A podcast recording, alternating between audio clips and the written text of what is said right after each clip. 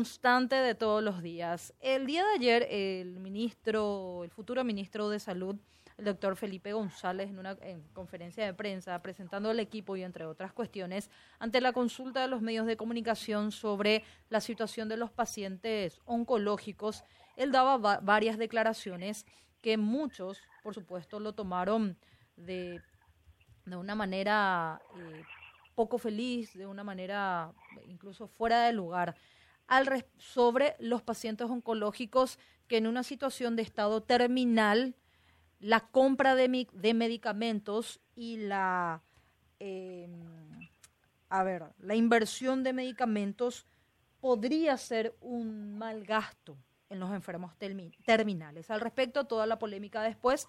Entonces, ya hay un director del INCAN y ayer hubo una reunión a la tarde con pacientes y familiares oncológicos sobre este tema y estas declaraciones. Y allí estuvo presente también, tengo entendido, el doctor Raúl Doria, quien es nuevo director del INCAN. ¿Cómo le va, doctor? Muy buen día. Buen día, Angélica. ¿Cómo están, Benjamín? Buen, día, Buen día para toda la audiencia. Gracias, doctor. Bueno, ayer en la tarde... Claro que yo no soy el nuevo director. Voy a ser a partir de... Va, ahí está. Será el futuro director del INCAM. sí. Próximo director. Próximo director. Así es. Adelante. Doctora, muchísimas gracias. A la tarde usted participó de esta reunión eh, con el futuro ministro de Salud y Pacientes y Familiares Oncológicos tras esta conferencia de prensa con estos dichos. ¿Qué fue, qué manifestaron los pacientes oncológicos y qué respuesta también tuvo de parte de, de ustedes, eh, doctor? Bueno, para, para aclarar, ¿verdad? Yo creo que las declaraciones del futuro ministro, doctor Felipe, fueron, fueron claras, pero eh, se malinterpretaron. Entonces los pacientes eh, oncológicos eh, pidieron una audiencia con él. O sea, los líderes de cada una de las asociaciones de pacientes con cáncer, excepto eh, la única que faltó fue la señora Moreno de, la asociación del INCAN, pero ya se habló con ella, ¿verdad?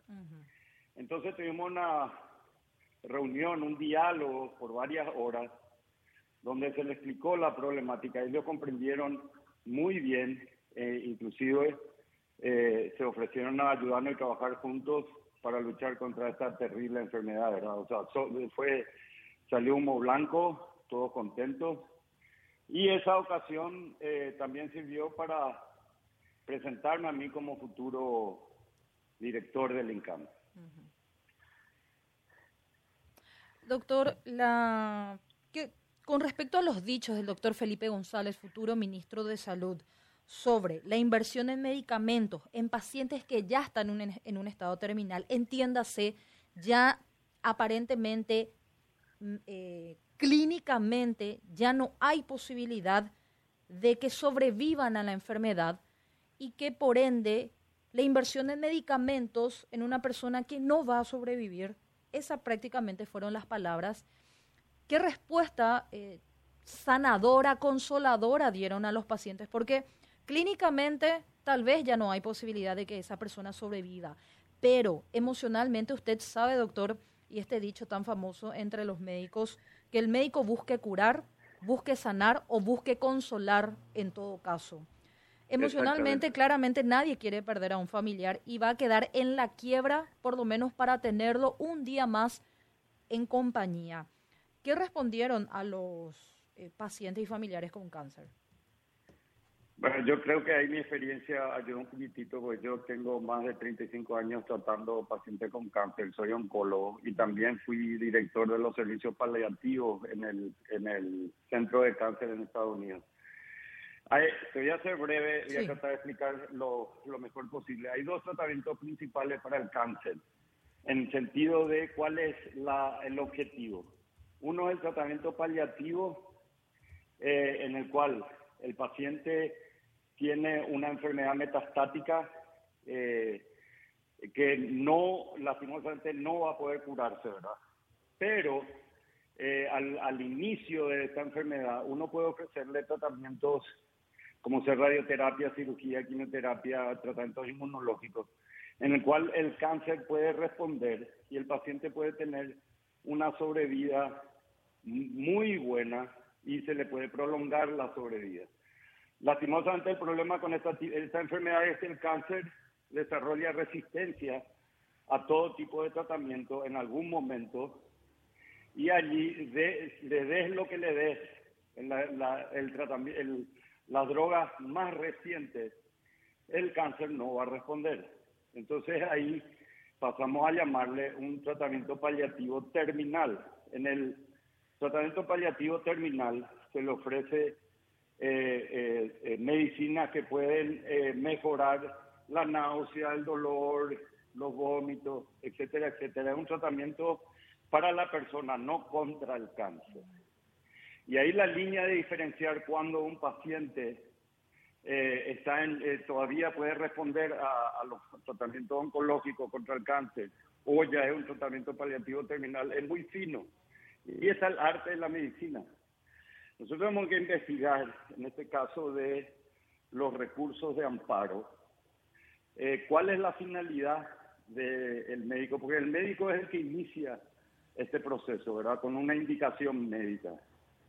Si la, si la, la intención del médico es tratar el cáncer en un paciente que ya no va a responder a ningún tratamiento del cáncer, es una pérdida de recursos que no tenemos. Entonces hay que ser muy fino, hay que hacer un estudio multidisciplinario en este caso para ver si la utilización de estos recursos es buena o no. Mi impresión es que no. Y tenemos que estudiar y rever y ofrecerle alternativas a los pacientes que están usando este tipo de recursos, ¿verdad? Lo que pasa es, bueno, eh, planteado de la forma en que se planteó ayer en medio de una conferencia de prensa, no programado el tema y compañía, eh, sonó, de, una, un nivel de, digamos, muy, muy brusco, eh, sin las explicaciones que tienen que darse a un tema tan delicado y sensible, porque se trata de vidas humanas. yo creo que la intención del ministro era entablar el debate y lo logró, ¿verdad? Todos estamos hablando del tema. Mm. Yo, yo honestamente creo que no era la forma de hacerlo. Eh, la forma de hacer es en general, no solamente con relación a ese caso que se planteó ahí, eh, es tenemos un sistema de salud incapaz de responder a las necesidades, eh, de satisfacer las necesidades de la población en innumerables campos, desde lo más básico que es la diarrea eh, hasta cuestiones más generales. No tenemos casi un sistema articulado como tal. Bueno, y tenemos muy pocos recursos, entonces es una combinación diabólica. ¿Qué hacemos? ¿Qué priorizamos? Esa es una discusión eh, seria que también tiene aspectos muy duros, muy duros. Cómo invertís lo poco que tenés, dónde concentrás, porque estamos hablando de personas de carne y hueso que están, van a ser afectadas eh, para bien o para mal eh, por las decisiones que se toman en ese campo. Y después vienen ya discusiones de carácter ético y una, una serie de cuestiones eh, morales, hasta religiosas. Eh, por eso, pero, si, me permitís, sí, como no, por eso nosotros ahí explicábamos bien cuál, cuál es el eje principal de mi futura dirección en, en, en el tema del cáncer. El eje principal es detección temprana, prevención y tratamiento oportuno. Cuando, cuando uno eh, detecta un cáncer de mama, de próstata, de colon, en un estadio inicial, lo puede curar. Tenemos tratamiento y ofrecemos esos tratamientos eh, eh, en forma regular, pero cuando el cáncer ya se disemina por todo el cuerpo, ya entra en un estadio 4 que es incurable. Y ahí lo único que puede ofrecer es mejorar la calidad de vida y prolongarla, pero realmente no puede ofrecer la cura, lastimosamente, ni aquí ni en ningún lado del mundo. Entonces, ¿qué hay que hacer? Hay que, nosotros, te voy a hacer, ¿cuánto, cuánto crees que es la cobertura en todos los estudios que se hacen para la, para la detección temprana? Nosotros en todo el mundo tenemos estudios de mamografía para cáncer de mama, eh, eh, papá Nicolau para cáncer de cuello, endoscopía para cáncer de colon y examen rectal y de sangre para examen de próstata. ¿Cuál vos crees que es la cobertura que nosotros tenemos en el país de, de todos estos estudios? No tengo la menor idea. Es menos del 10%. Entonces, Eso tenemos que llegar a 100%, sin duda, para poder un tratamiento de un paciente con eh, en estadio 4, paciente metastático, en el cual el, la, el, realmente el, la misión del tratamiento es paliativo, es prolongar la vida, mejorar la vida, pero no va a poder curar. El costo de un tratamiento metastático es similar a el costo de 10 a 20 pacientes de detección temprana en los cuales el objetivo es curarle.